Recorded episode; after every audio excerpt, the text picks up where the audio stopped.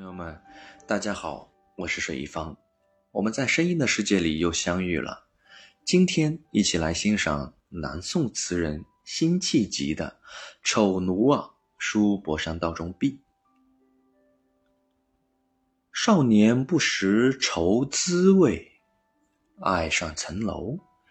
爱上层楼，为赋新词强说愁。熬今识尽愁滋味，欲说还休。欲说还休，却道天凉好个秋。丑奴儿又名采桑子，原为唐代教坊曲，后用于词牌名。此调易于抒情与写景，既可表现婉约的风格，又可表现豪放的风格。这首词是辛弃疾闲居带湖时所作，题中的博山位于今江西永丰，离带湖不远。辛弃疾此次由于博山道中没有专注于风景，而是思绪纷飞，悲愁满腔，情动于中而形于言，他便在博山道中一道石壁上题了这首词。词作所表达的是词人对自己人生的遭遇和国家命运的深重忧虑。这首词通篇言愁，上篇着重回忆少年时代自己对于愁还缺乏真切的体验，所以喜欢登上高楼，凭栏远眺。少年不识愁滋味，乃是上篇的核心。要理解这点，需要来回顾一下。此人的少年经历。辛弃疾生长在北宋被金灭后的中原沦陷区，青少年时代的他不仅经历了人民的苦难，亲见了金人的凶残，同时也深受北方人民英勇抗金精神的鼓舞。他不仅有抗金复国的胆识和才略，而且认为中原是可以收复的，金人侵略者也是可以被赶出去的。因此，他不知何为愁。为了效仿前代作家，抒发一点所谓愁情，他是爱上层楼，无愁找愁。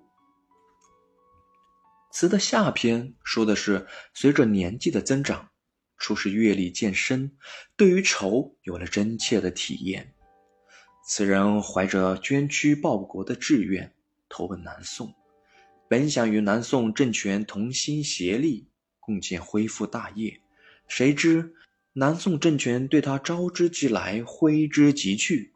他不仅报国无门，还落得被削职闲居的境地，一腔忠愤无处发泄，其心中的愁闷可以想见。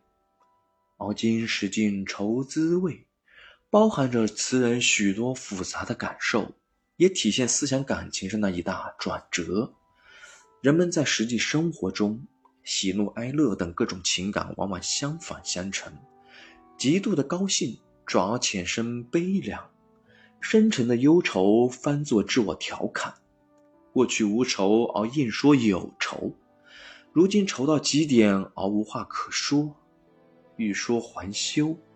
胸中的忧愁不是个人的离愁别绪，而是忧国忧民之愁。在当时，投降派把持朝政，抒发这种忧愁是犯大忌的，因此在此不便直说，只得转而言天气。